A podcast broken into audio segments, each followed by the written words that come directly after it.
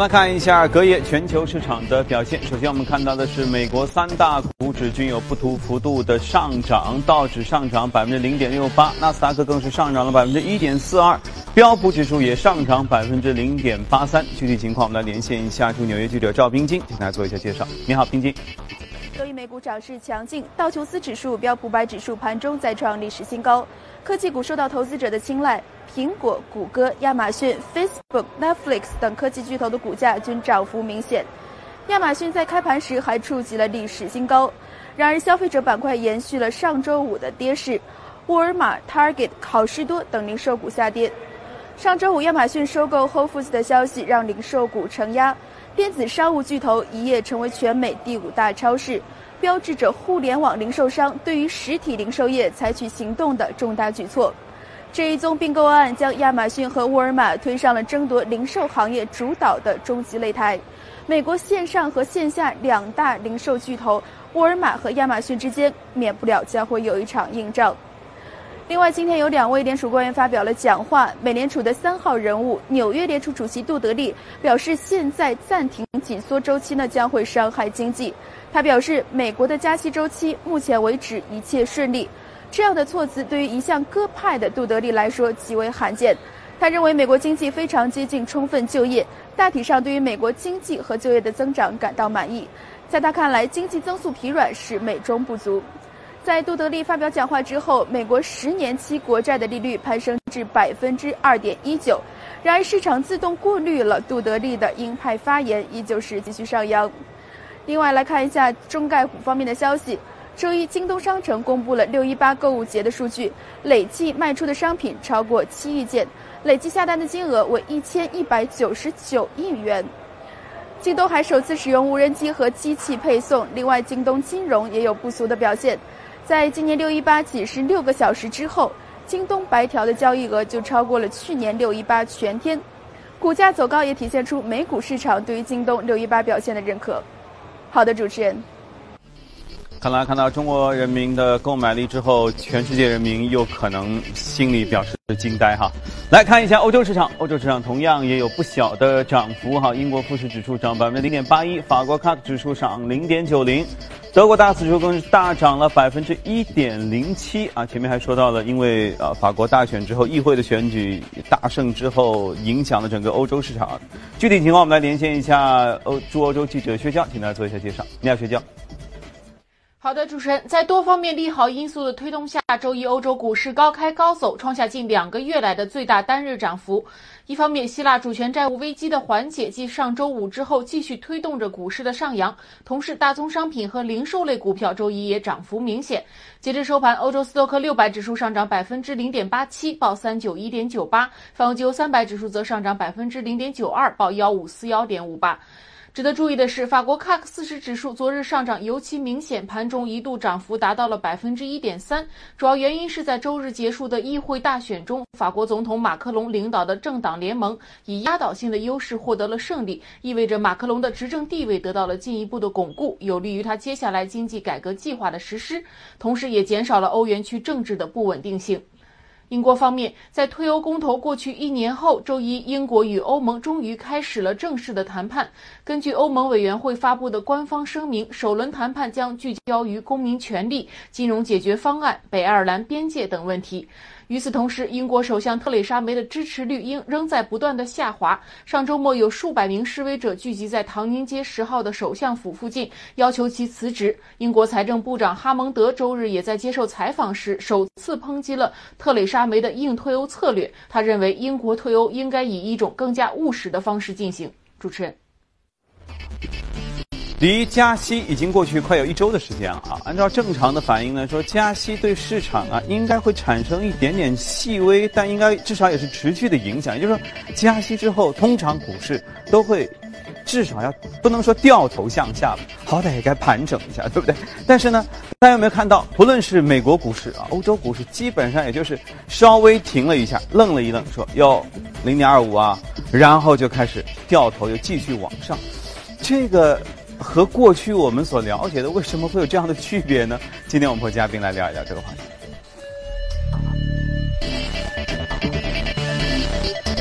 亲爱家节目的是钜派集团首席策略官许哥，你好，许哥。你好。嗯，就说美国股市啊，包括说欧洲股市，其实也都差不多的话题。因为之前我们也重点聊过几次，说为什么美国市场这么强劲？你看，现在这已经强劲到加息已经不能阻止它上涨的趋势。加完之后稍微愣一愣神儿，也就一天一天半时间，接着市场又继续往上走，而且看上去涨势都还挺好。你觉得这是为什么？呃，其实去年去年六月份开始，整个市场就不是很正常啊，呃，不正常的。大家看那个去年退欧，英国退欧，退欧之后，你看股票市场，特别是英国市场，嗯，涨得都很非常好。然后特朗普当选，当时认为这个地球要崩溃了，那美国至少崩溃吧？很多人都到加拿大去，从美国西转转成加拿大，把他的网站都挤爆了。嗯。但后来你看，美国的股票市场经济数据，对对对，后来。嗯，三月份加息，包括这一次的升息，升息之后，哎，股票市场也没有太大的反应。通常，而且升息现在很奇怪，就只要宣布加息，市场一片欢腾，都是大大涨。所以我们今天就来讲讲一下这个话题。等等一会儿我们会探讨它的原因在什么地方。嗯，呃，首先这一次的利率调整，上周四，那么有两个事情是比较意外的。第一个事情就是说，呃，加二十五个五个基点是正常的。嗯，当然市场之前也是预测到了，但关键是他认为在年底之前还会。加一次，这个是相对来说比较鹰派的原因在什么地方？大家可以看，呃，在加息的十点之前，当当天晚上是发布了一个美国的零售数据，其实零售数据非常不好，是呃去年一月份到现在最差的一个数据。零售数据是指就是卖东西卖的好不好？对对，卖东西就好好比我们京东那个卖出去的这个货物。那么美国美国的零售数据是非常重要的，因为它是一个靠消费支撑起来的国家，它的整个 GDP 三分之二是。靠消费，嗯，那么这个数据在美国的数据当中，它是属于非常重磅的，我们叫做恐怖数据，恐怖大王，说出来数据市场抖一抖，结果这个数据非常差，啊，那就应该市场抖一抖了，呃，对，市场是抖了，确实抖了，但是到了晚上就公布那个利率决议之后，哎，大大家看到美联储好像没有改变，而且还要在。年底再升一次利率，嗯。啊，特别我们看到那个非农再往前推一周，非农数据其实也不是特别好，嗯，所以劳动力市场也不不好，消费也不好，哎，结果，呃，美联储还是要坚持再升一次。那另外一个呢，就是我们可以看到整个市场对于特朗普的新政，他上台之后一直是对他寄予乐望，无论是我们看到软软指标，比如消费者信心，或者说一些一些硬指标，都是出现比较好的一个上涨。哎，但到现在为止，我们看到一个税收。本来说八月份要应该是执行的，但那个 A 四纸拿出来之后，到现在也没有了。对，第二页一直没拿出来，没有讨论，就具体怎么什么时候开始，或者说是不是呃再把这个幅度减减少一点、增加一点，都没有任何的动静了。然后另外一个基建，好像我们也没有看到有大的动静或者大的进展，至少一个时间表吧，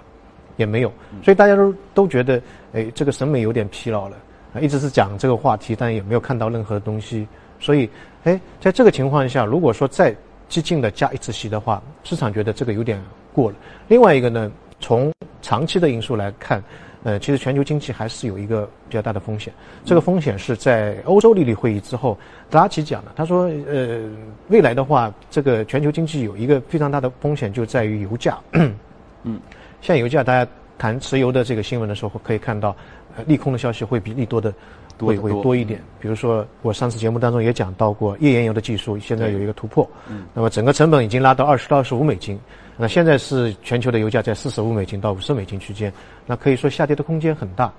那么这这一轮的全球经济的上涨，就是因为油价的带动，所以把欧洲的经济从通缩拉到一个通胀，啊，甚至把美国通胀也挤到一个要升息的一个嗯呃一个水平线。那未来如果说油价下跌，那这个通胀没有了。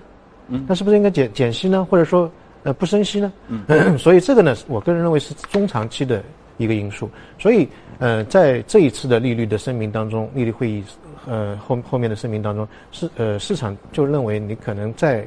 在今年年底加一次息，可能是有点鹰派，所以整个解读就是稍微偏向鹰派。但市场没有到现在看来没反应，今天还涨了，昨天还涨了。对，原因在什么地方呢？我们可以通过历史的比较来看。呃，过去的最近的三次的美元升息的周期，第一次是九四年，第二次是一九九九年，第三次两千零四年。啊，这三次当中，就像九四年是二月份开始升，嗯，它在未来的十二个月当中，它升了六次，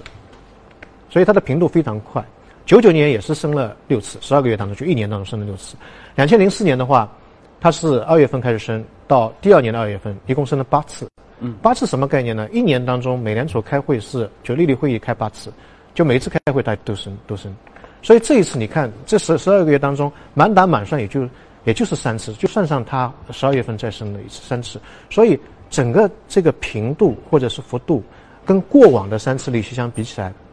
没有太大的差异。嗯，就是说太小了，基本上引引起习惯。所以市场整整体在交易员当中觉得，哎，这个你再再加一次利息，对市场的影响可能也不是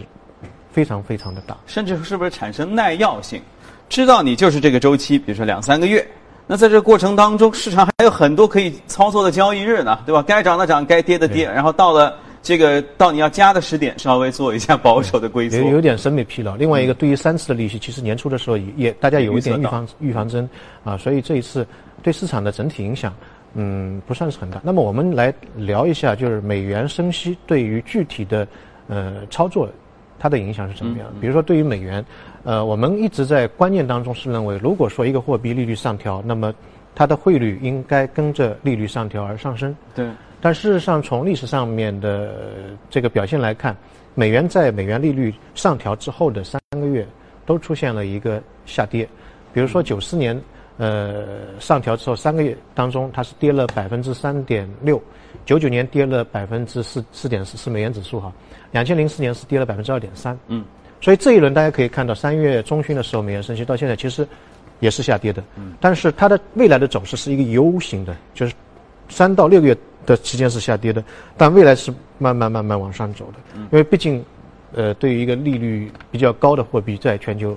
还是受到比较大的大的欢迎。所以在如果说是这个规律还是起作用的话，如果美元的指数呃跌到一定的程度，我个人认为可以去进行一些兑换，哪怕是非美元货币兑美元啊，你可以换一点美元，或者说很简单，人民币是不是可以换一点美元放在那边？现在人民币的汇率其实还是蛮合算的，嗯，现在价格相当于去年十一月份的时候价格，就半年的。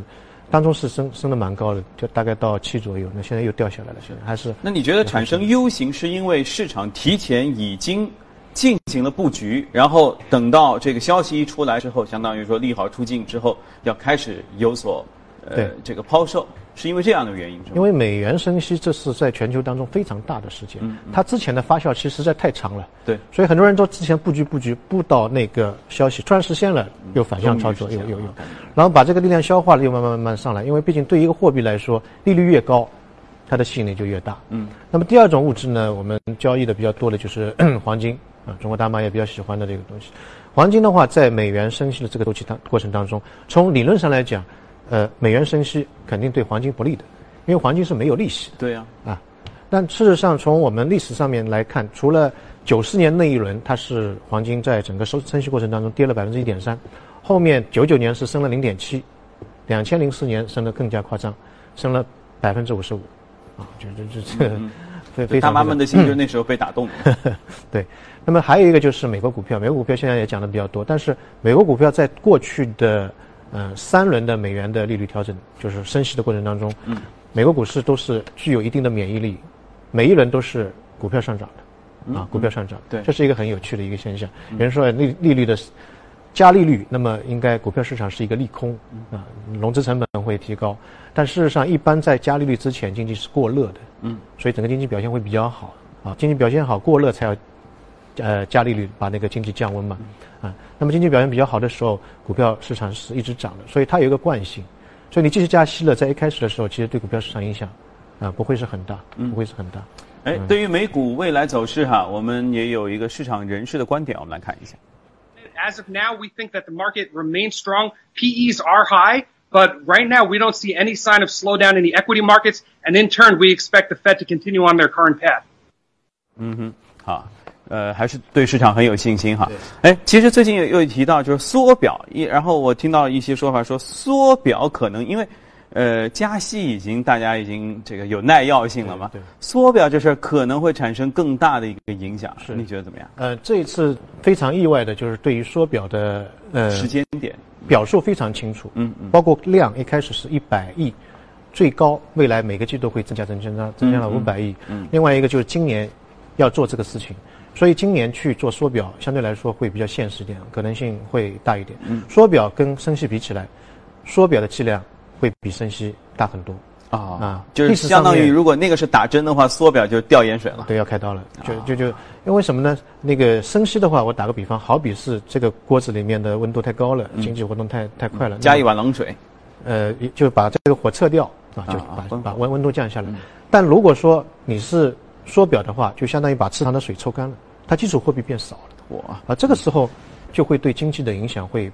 比较大一点。嗯，呃，在美国的一战之后，一共有六次的缩表，呃，一九二零年、二九年到三一年、四七年、五七年，然后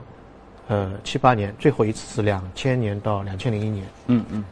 两千年之前是一九九九年，九九年的时候是美国正好是调息，所以你看，先是升息，再是缩表。这是缩表，基本上但这这样的。这个六次当中，呃，有一次影响非常大，就二九年那次。二九年那次因为缩表，所以造成经济的一个大萧条，所以他做的不好，风险是非常大的。嗯嗯啊，所以整体上来看，我们看缩表这个事情的话，嗯、他会做，但是相对来说比较温和。缩表有两两种方式，一种方式就是债券，它它债券抛售，嗯，抛售之后呢，市场的基础货币就回来了，我给你债券，你给我签吧，这这一个过程。另外一个呢，它到期的债券，不在。之前到期债券它自然就不不再发了，嗯。啊，那么如果以后者的话，大概一年有三千亿美金的，呃，这么一个量，这么一个量，三千亿美金还好了，因为呃，美国在做 QE 之前是两千零八年的时候是八千亿的资产负债表，嗯，现在四万五千亿，相当于五倍多，嗯。啊，那么大的一个量，你如果说三千亿一年的话，这个时间还好会拉得非常非常长，因为它最后一轮 QE 的时候，每个月就是八百亿美金嘛，所以这个量相对来说可能会比较好一点。但是缩表的话，对市场影响会比较大，它会真正的使市场的这个借贷成本会提高。嗯啊，我们看到前几次的呃缩表行为，美国的整个国债的利率会嗯、呃出现了一个上涨。对国债市场的影响会比较大一点。相反，升息未必。这一轮上个礼拜升息，呃，升息的话，理论上面来看，升息，那么债券的利率会往上走。但从上个礼拜看，好像这个两个有点背离。后来当当然是会跟着，但是没有一致啊。所以今呃今年我个人认为，对于市场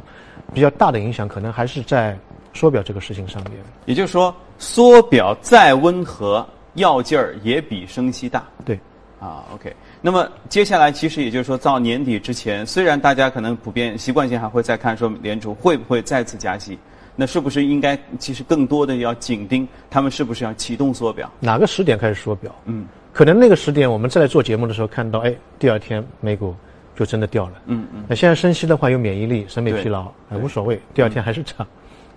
那么，那么一般是不是说升息的时点和联储开会的时点，就是相当于和加息，呃，缩表的时点和升息是同一个时间来选？呃，不一定，还是说突然之间会来一个？他就开完会，比如说下次开会，嗯，呃，升息不升，但是他说啊，从下个月开始我们开始缩表了，嗯，啊，每个月就是一百亿，啊，那就开始了，嗯，就这样。那看来他联储还是能继续抓住头条，我觉得这一点是毋庸置疑的哈，总是能牵动全世界经济的神经。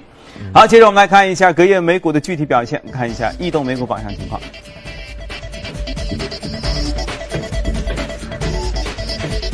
在移动美股榜上，我们能看到行业方面，科技啊、保健、服务、生活消费等等，这些都是涨幅靠前。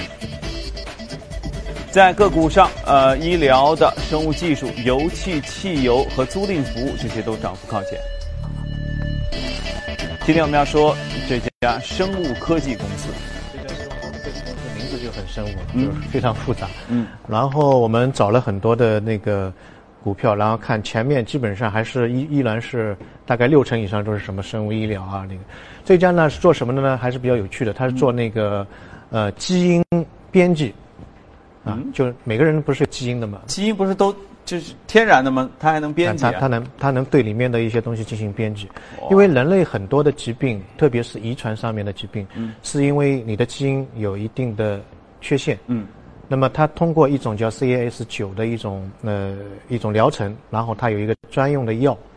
可以在体内以非常精确的形式对某一段基因进行重新编辑，啊，让它的这个病变的可能性减小。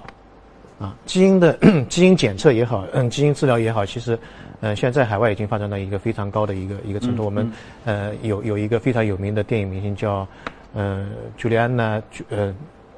朱莉，就是那个古墓丽影的那个女安吉丽娜·朱莉安吉丽娜·朱莉，她之前就是在二零一三年五月份的时候，就在《纽约时报》写了一篇文章嘛，就是说她的整个家族是有这种乳腺癌。乳腺癌的呃遗传的，然后她去做了一个呃基因检测，基因检测当中检测出来叫 BRCA1 这个基因段，它呈阳性。那么如果呈阳性的话，它未来一段时间当中得乳腺癌的概率是百分之八十七，嗯，卵巢癌是百分之五十，嗯，所以他那个时候就就进行了一个乳腺的切除，因为他妈妈的话是，呃，五十六岁的时候就死掉了，因为之前跟癌症抗争了十年，他的整个家族，他他的姨妈，他的外祖母，啊，都是因为这个事情死掉的，嗯，所以，呃，到了一五年的时候，他把那个卵巢也是切除了，啊，所以基因检测这个东西，嗯、在国外其实现在做的非常好，非常好。它当中呢，就是我们讲到的那个检测出来 black one，它是在细胞和基因段当中是第十七位。这个东西存在呢，它有一个什么作用呢？就是帮助人类去抑制癌细胞的一个生长。嗯，癌细胞生，它如果发现这个癌细胞有，那它就会把它杀掉或者移除。那么很多人这个遗传过程当中这一段是缺失的，缺失的话的话，它非常容易得到那个癌症。嗯，所以它的这种治疗就是帮你在这个基因当中去修补，啊，去看到那个，因为它的功能没有了嘛，呃，看到如果说有癌细胞的话，就把它呃切除掉、移除掉。所以我个人觉得未来，嗯、很多的治疗可能是在你生病病变之前，嗯，就已经看到了。所以未来像这基因检测啊、基因治疗啊这个行业，嗯、我个人认为是比较有发展潜力的一个行业。我一直有个困惑哈，基因的你说编辑、检测甚至治疗，检测我明白，也就是说，我们从最初的这个呃父母，这个这个两个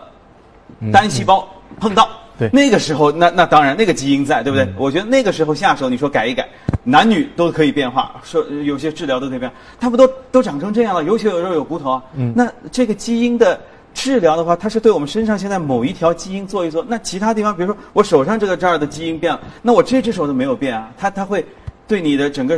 人人整个人体会产生一些变化吗？这是两个概念。你你手什么？这是一个外形嘛？嗯它是对细胞核当中的基因段，它细胞核当中基因段都是一样的细，胞核嘛？它应该全部改吧？哇啊天，！全部改，因为每个细胞核其实内在的都 copy paste 都是一样的嘛。嗯嗯啊，然后它就就这一段当中缺了一个嗯抑制癌症生长的那么一个细胞，然后补上，一个是补上，第二个就可能它也不补，它就帮你承担了这个对那个是因，你在果上面给它做一些修改。你在做承担了这个这个责责任或者替代替代它去把那些可能潜在的癌细胞去杀掉、移除或者替换啊，这么一个。嗯，那然后通过这样预先的预防来防止以后你容易得的那个病，先先从根儿上给你是，如果说呃那个那个电影明星，如果到现在的话，他根本不用切除，嗯，他可能通过治疗这种方式的话，就可以可以把这个 DNA 修复掉，嗯，就 OK 了。所以这个相信未来一定会有更多人先去做这样的，就不是体检了，而是做基因基因检测。嘛，在海外现在做基因检测人非常多，嗯也很便宜。以前以前很贵，现在大概几千美金就可以做。做了之后，你大概知道未来会患什么什么病，嗯这个病的概率大概是多少。如果大病的话，你要警惕一点。嗯但是心理承受能力也锻炼一下，就像我们看体检报告的时候，还得说啊会不会有什么问题？那以后看基因检测 是那那毛病多了啊。好，一动美股网东西我们先了解到这里，呃，稍后您将看到以下内容。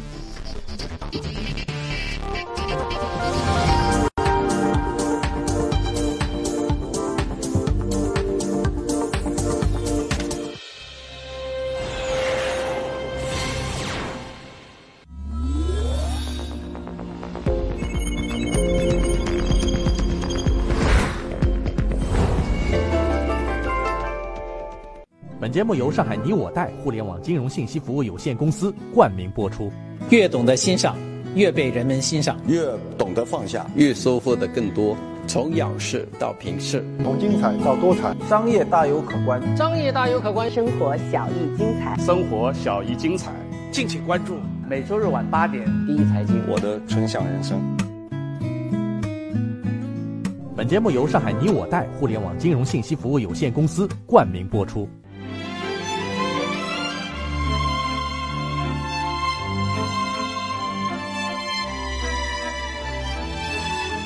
约三个世纪的经典，老凤祥。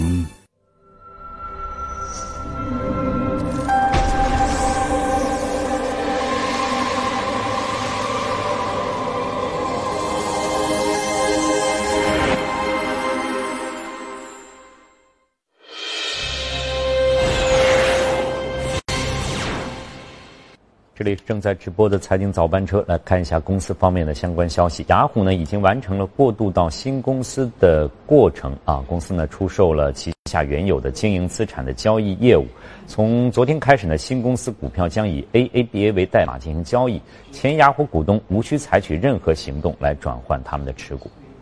月后即焚通信应用的母公司 Snap 股价在周一交易当中有所回升，原因是公司和时代华纳达成了一项新的交易。两家公司在一份声明当中表示，时代华纳将为这个月后即焚通信和增强现实平台制作脚本剧等节目。另外呢，还将在未来两年时间里支持 HBO 特纳公司和华纳兄弟公司的广告。另外呢，波音公司周一呢正式推出了新版单通道喷气式飞机737 MAX 十，希望重新夺回被空客抢走的市场份额。波音商用飞机部总裁透露说呢，新的客机是现有波音窄体飞机当中体型最大，可搭乘两百三十名乘客。目前已有十多家客户达成了意向，这些交易将在本周的巴黎航展上宣布，总数量超过两百四十架。标价为每架一点二四七亿美元，预计二零二零年投入服务。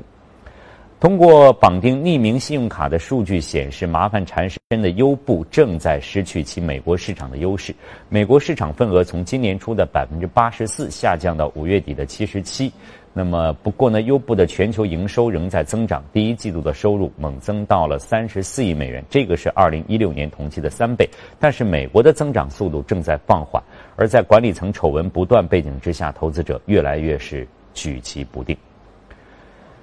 全球最大的外卖平台之一外卖超人在周一表示，将在首次 IPO 当中发行三千九百万股，募资九点二七亿欧元。外卖超人募集到的资金将会主要用于对抗优步、还有亚马逊等新进入送餐服务领域的竞争对手。呃，预计呢将在六月三十号在德国的法兰克福证券交易所挂牌交易。公司呢将是全球第四家近年来进行首次公开招股的外卖平台。彭博援引知情人士报道说，特斯拉接近于就在华建厂首次在当地实践本本地化的生产达成一致，从而有助于特斯拉开拓中国全球最大的汽车市场。具体细节仍在敲定，最后宣布时间可能还会发生变化。实现本地化生产对于特斯拉进一步开拓中国市场来说至关重要。而去年特斯拉在中国市场的营收增长了两倍，那超过了十亿美元。实现了本地生产的话，可以避免高达百分之二十五的进口关税。在脱欧谈判正式开启之际，英国最大的汽车制造商捷豹路虎声称，将新增五千名雇员，推动其自主研发电动车的能力。捷豹路虎在全球拥有四万多名员工，公司表示将先招聘。一千名电子软件工程师，四千名包括生产部门在内的其他人员，而其中大部分新增雇员将在英国工作。招聘过程将在未来十二个月之内完成，与英国脱欧谈判的时间部分重合。那捷豹路虎已经向英国政府表态，无论谈判结果如何，都必须保证贸易自由不受限制，这样才能够促进就业。但是，印度塔塔汽车呢，在周一宣布，旗下英国豪车品牌捷豹路虎还没有上市计划。此前呢，彭博消息说呢，塔塔汽车计划以二十四亿美元的价格将二零零八年从福特手中收购的捷豹路虎 IPO。二零零八到一五年间呢，捷豹路虎销售额增长了接近七倍。英国金融时报援引消息人士的话称，欧洲最大的私募股权基金 CVC 宣布将控股欧洲三大教育集团之一的 QA 教育集团，耗资大约在七亿欧元。好，这里是正在直播的财经早班车，以下进入我们今天的美股放大镜。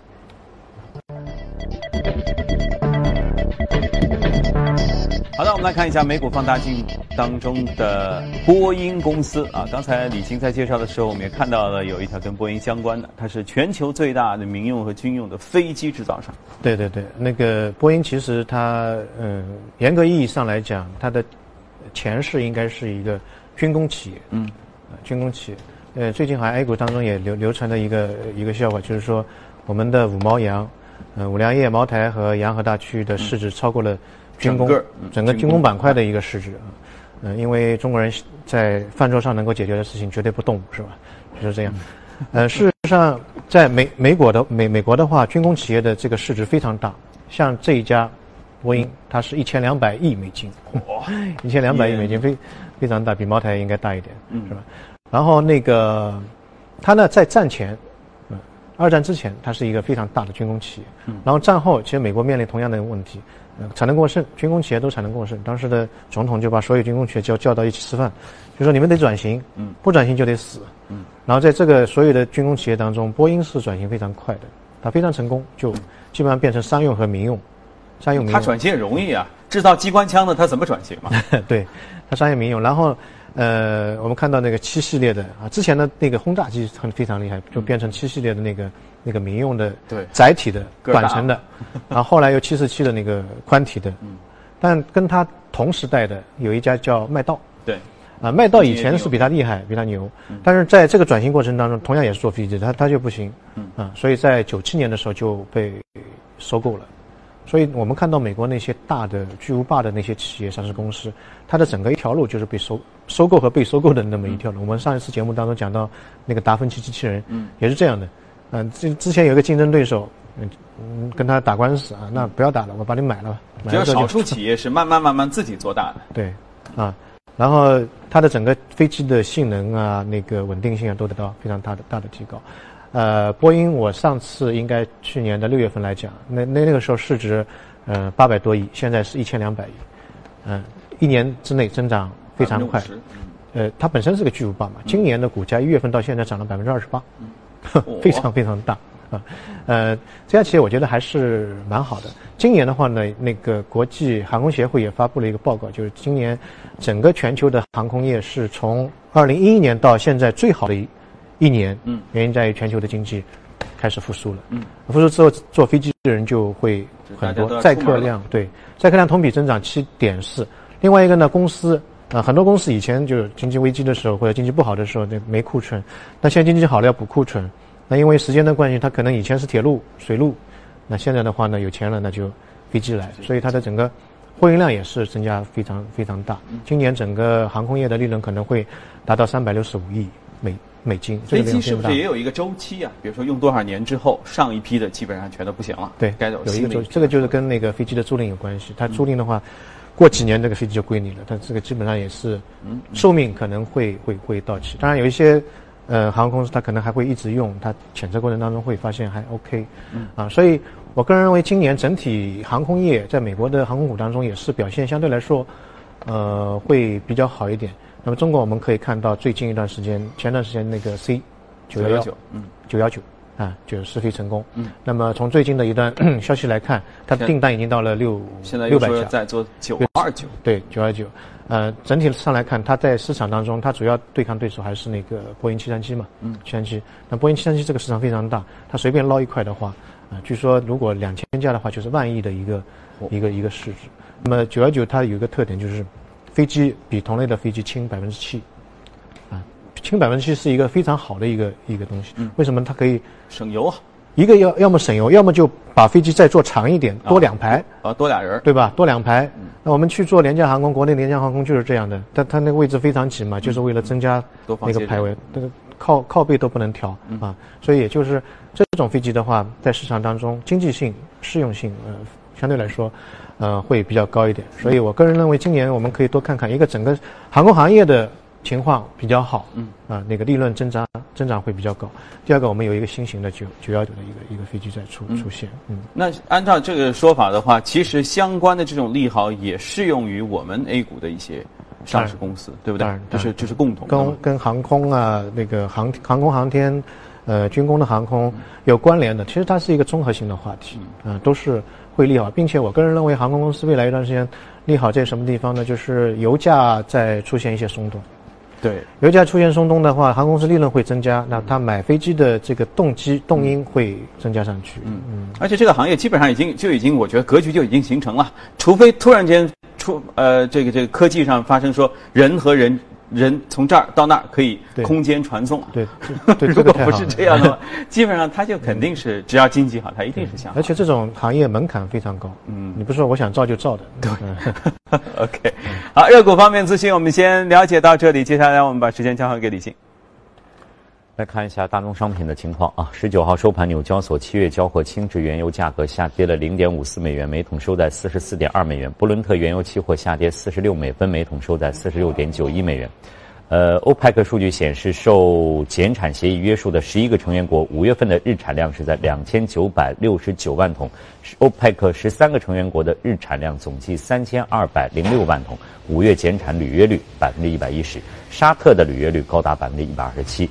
黄金期货方面，纽交所交投最活跃的八月黄金期价，十九号比前一交易日下跌九点八美元，每盎司收在一千二百四十六点七美元。七月交割的白银期货价格下跌十五点九美分，每盎司收在十六点五零二美元。七月交割的白金期货价格上涨零点一美元，收在每盎司九百二十六点九美元。汇市方面，一欧元兑一点一一五一美元，一美元兑一百一十一点四八日元。花旗集团预测说，到今年年底，铁矿石的价格将会下跌到每吨五十美元以下，并据此将 FMG 集团的股票评级下调到了卖出，意味着花旗集团成为了最新一家将矛头对准了铁矿石的投行。另外呢，花旗还将矿业巨头必和必拓的目标价从二十八点五澳元下调到了二十六点五，约合二十点一美元，并将力拓集团的目标价从七十澳元下调到六十六澳元，约合五十点一美元。呃，花旗呢对这两家矿业公司的股票评级均为买入，而此前呢，德意志银行也是发出警告，铁矿石价格可能会在二零一八年下跌到每吨五十美元以下。好，这里是正在直播的财经早班车，我们稍后继续。